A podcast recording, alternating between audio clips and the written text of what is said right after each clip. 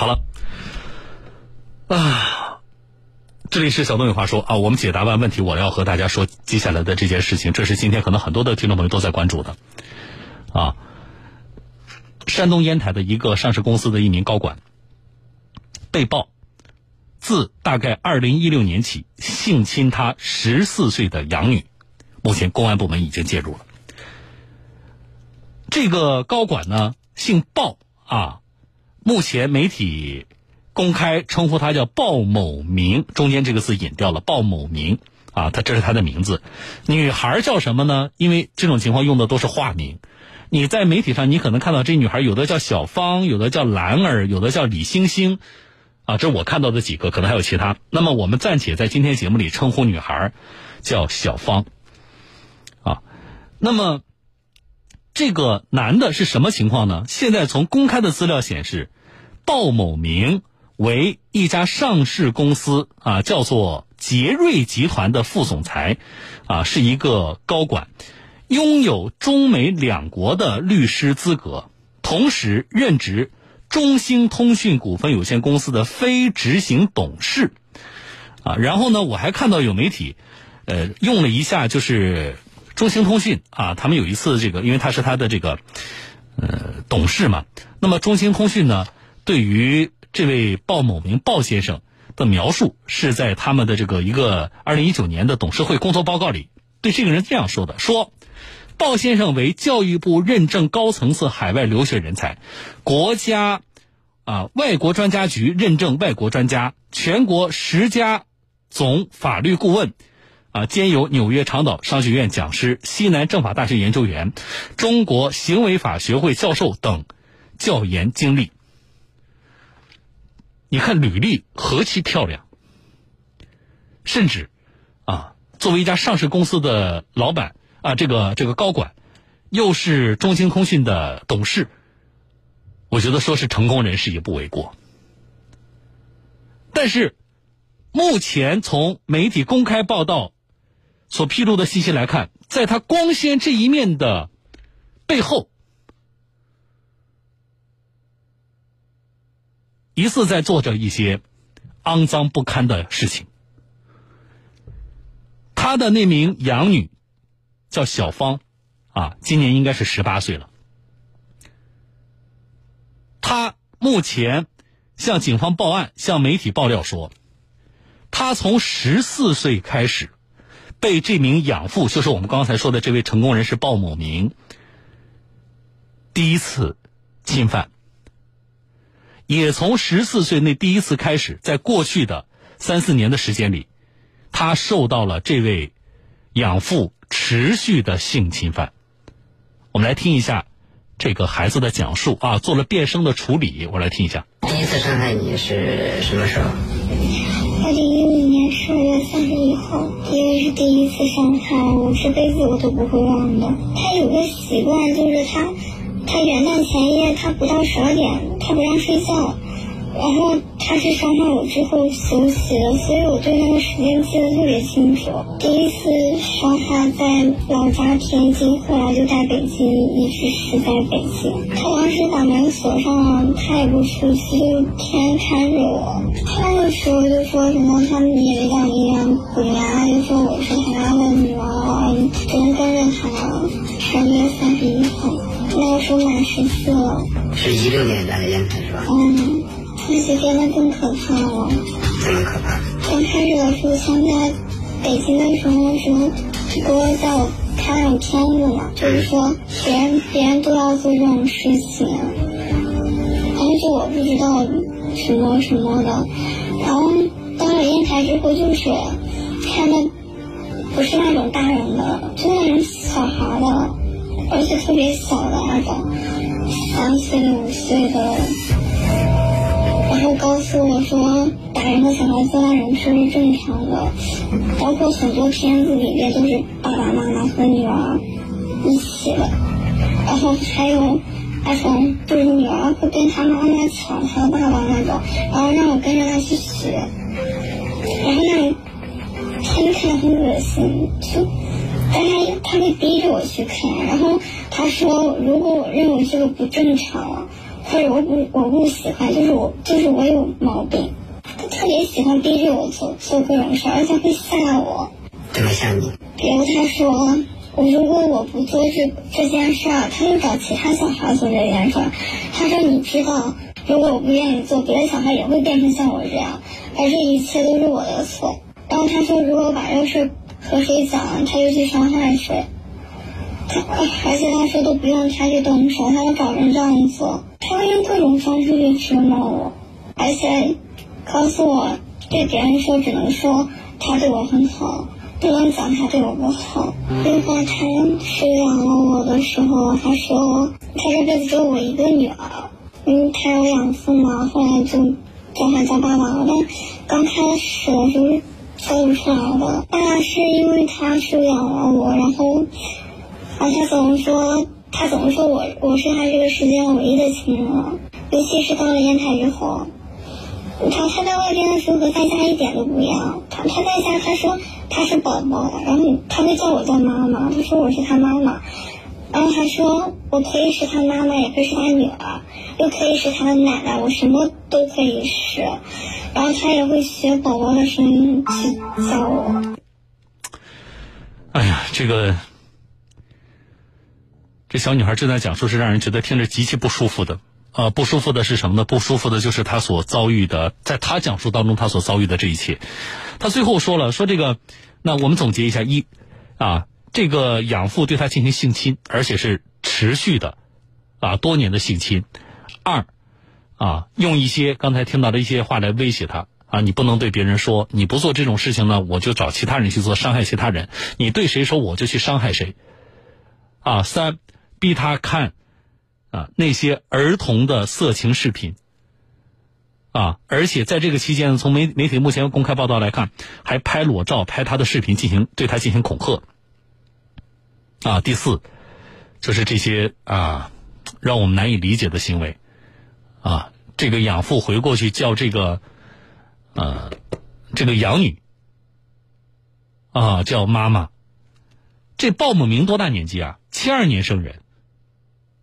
这小芳多大年纪？今年才十八岁。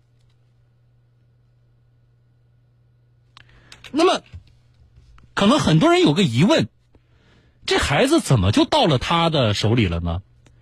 我告诉大家，所这里我们说的养女养父啊，其实要打引号的，他们并不是合法的收养关系啊。从至少从目前我看到的媒体公开报道，他们不是合法的收养关系。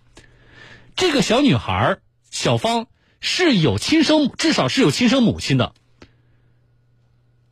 那为什么有亲妈不跟亲妈住，跟这个男的在一起呢？现在能够看到的信息是这样的啊，媒体报道的信息是这样的。这个所谓养父啊，跟这个小芳的亲妈，他们原来并不认识，两个人怎么就认识了呢？从网上认识的。至于说从网上认识这两个人是什么样的关系，目前我们不得而知。就这样，从网上认识了一个陌生男子之后，这亲妈就把自己的女儿就让这个陌生男子带走了。啊，然后这两天事发之后呢，有媒体采访到了小芳的那个生母，啊，有一段这个他自己的讲述啊，我们来听一下。这是一个网友转发的一个帖子。说他是收养孩子的钱。你第一次跟他跟他认识是什么时候？是九月份。哪一年的九月份？一五年九月份。啊，去哪儿了？他们那个地点我们见面了。孩子有自己亲生母亲，为什么要给他找一个养父养母呢？那是因为可能也是因为因为孩子老是磕磕碰碰的，没有认得，原来认得。因为做了变声不是很清晰，来，我给大家稍微梳理一下这个时间线。这两个人从网上认识的，什么时候认识的？二零一五年九月份，在哪认识的？就在南京。啊，一五年九月份认识的。然后，小芳什么时候第一次被性侵的呢？二零一五年十二月三十一号的晚上，一直到二零一六年一月一号凌晨，是在这个时间段。你才认识网上这个陌生的这个男的才几天的时间，你就让他把你女儿领走了。然后你女儿也就在三个月之后，就第一次的被他侵犯了，从此噩梦就开始了。那么你为什么这么做呢？最后那个录音不是很清楚，他大概表述的意思是这样的：他这是说这孩子啊总是磕磕碰碰的，啊，他比较迷信。那么说给这孩子找个养父呢，说能够让这孩子好养活一些。目前是这么解释的，这里面有没有其他内情我们不得而知。但如果像他所说的，就因为这样的迷信，结果葬送了，啊，不，我说现在说葬送孩子的一生都不为过，这有多么大的影响？这个做法仍然是让我们觉得难以理解的。而且就这个说法，这个迷信的说法，听众朋友，你们很多人是不是觉得并不陌生？对不对？那么今天这个案例就是给相信此类迷信说法的我们的所有人也在敲警钟。好，这个事情我们搞清楚了，啊，孩子为什么会到他的手上？基本的事实，啊，基本的事实，呃，媒体的目前的报道是这样的。那么最新的进展是什么呢？一，烟台警方，啊，说立案，但是实际上啊，烟台警方，啊，目前给出的这个态度是比较坚决的。但是呢，烟台警方给的这个立案的时间呢，啊，是这样的：一九年的四月份的时候，这个小芳曾经报过案。当时烟台警方呢调查之后呢撤案了，为什么撤了呢？现在我看到解释是说，公安机关调查之后呢，呃，认为与这个女生所述事实不符，所以呢没有做出处理，啊，进行了撤案，是当地的烟台叫做芝罘区啊芝罘公安分局。那么在这一次这两天的啊媒体再次关注之后，那么烟台警方又做了一个。这个表态，啊，说我们重视这件事情，我们这个立案，我看到立案日期应该是去年的十月份吧，他们去年十月份进行了二次立案，但是从去年十月份二次立案到现在，啊，我们除了看到当地这个公安部门的表态啊，说很重视之外，我们还没有看到过去的十月份到现在这么长的时间里，就这个案件的侦办。有一个什么样的进展或者阶段性的成果？从现在我看到的信息里是没有的。这一点也成为大家对于啊这个事件呢，当地的烟台的知府啊，这个警方在处理上，其实我看到不少人是有着质疑的。啊，那么从媒体公开报道来看，第一次报案的时候呢，警方是提取了一些物证的，比如说啊，从小芳的体内提取了一些液体。啊，从这个呃犯罪的现场啊，就是家里的床上啊，也找到了一些啊沾有体液的相关的这个物证。那么这个孩子呢，在接受媒体采访的时候说，当时呢，他们也向警方要过 DNA 检测的这些物证啊，DNA 检测的结果，但是并没有要到。后来呢？第一次报警又撤案处理了，所以现在我们并不知道警方到底掌不掌握证据，掌握什么样的证据。那么我们等，我们也会持续关注烟台警方接下来就这件事情的发布。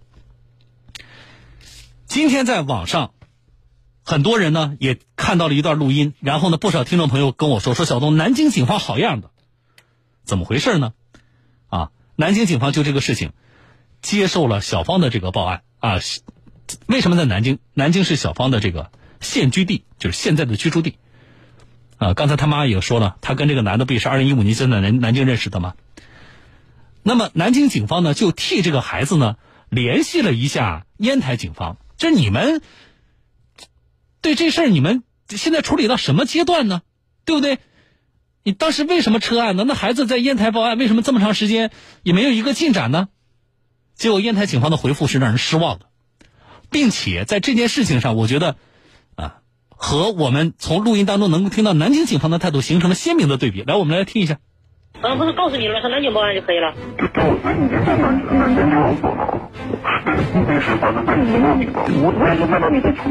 强暴的事，公安我们公安局和检察院已经联合给你下发了文件了，你也看着了。这是烟台警方啊我们不管，好不好？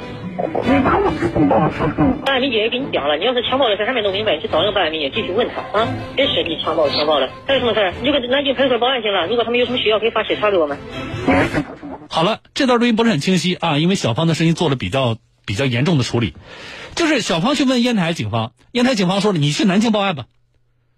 啊，而且烟台警方还说什么，别什么强暴不强暴的啊，这事你问那个办案民警。可问题是这孩子怎么都找不到那个办案民警，打电话死都不接，所以他就真的到南京报案了。然后我们的南京派出所才有了下面跟烟台警方的这个对话。我这个态度有什么问题？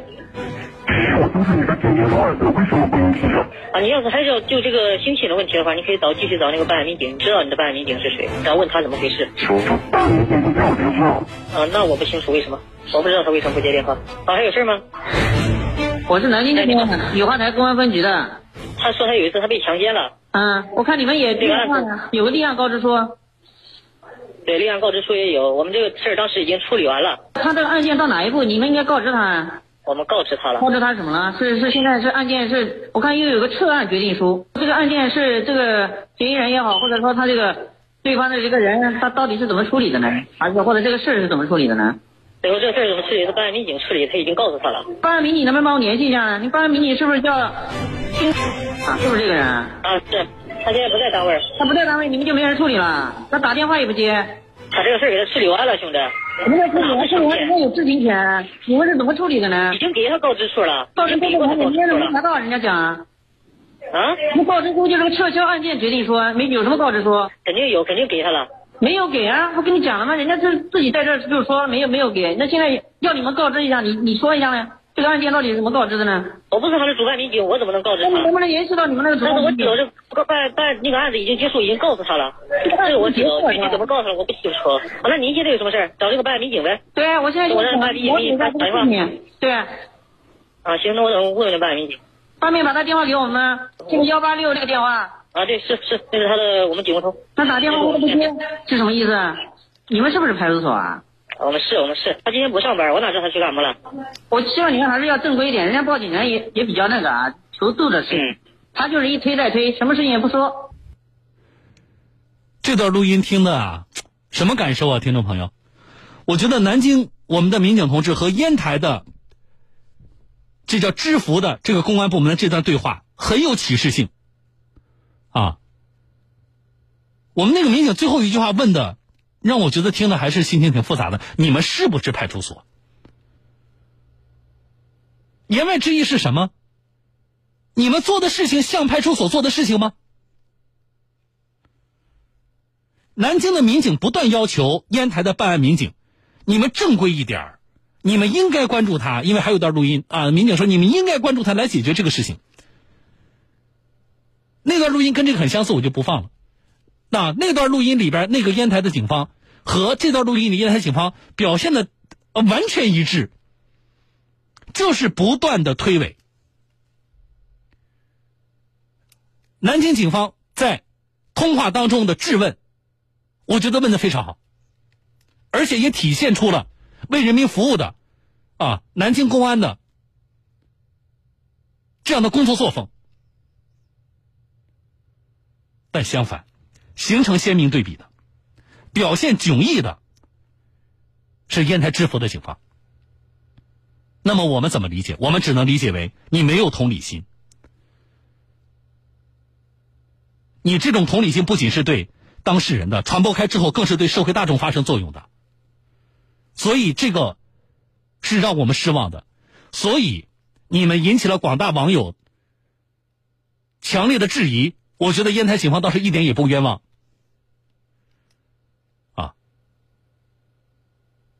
我们有山东地区的听众朋友，一部分，呃，咱们的听众朋友，不知道有没有烟台也能听到我们的节目。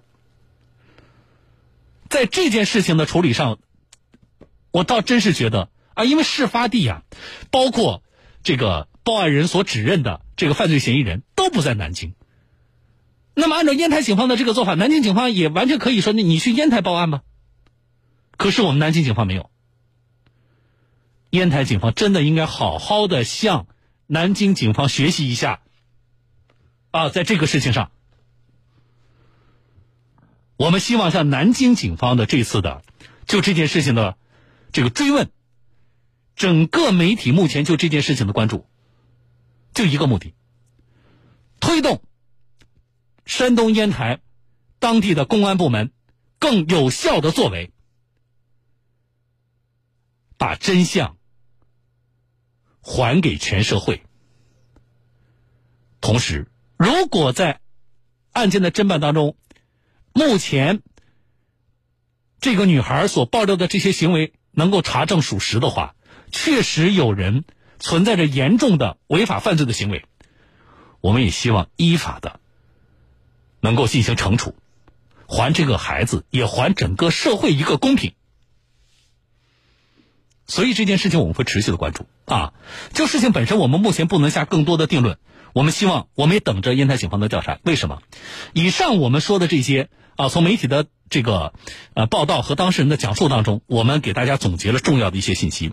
那么，记者也采访到了这个被呃爆料啊存在犯罪行为的性侵所谓养女的这名高管鲍某明，他对这件事情的说法啊，我们来。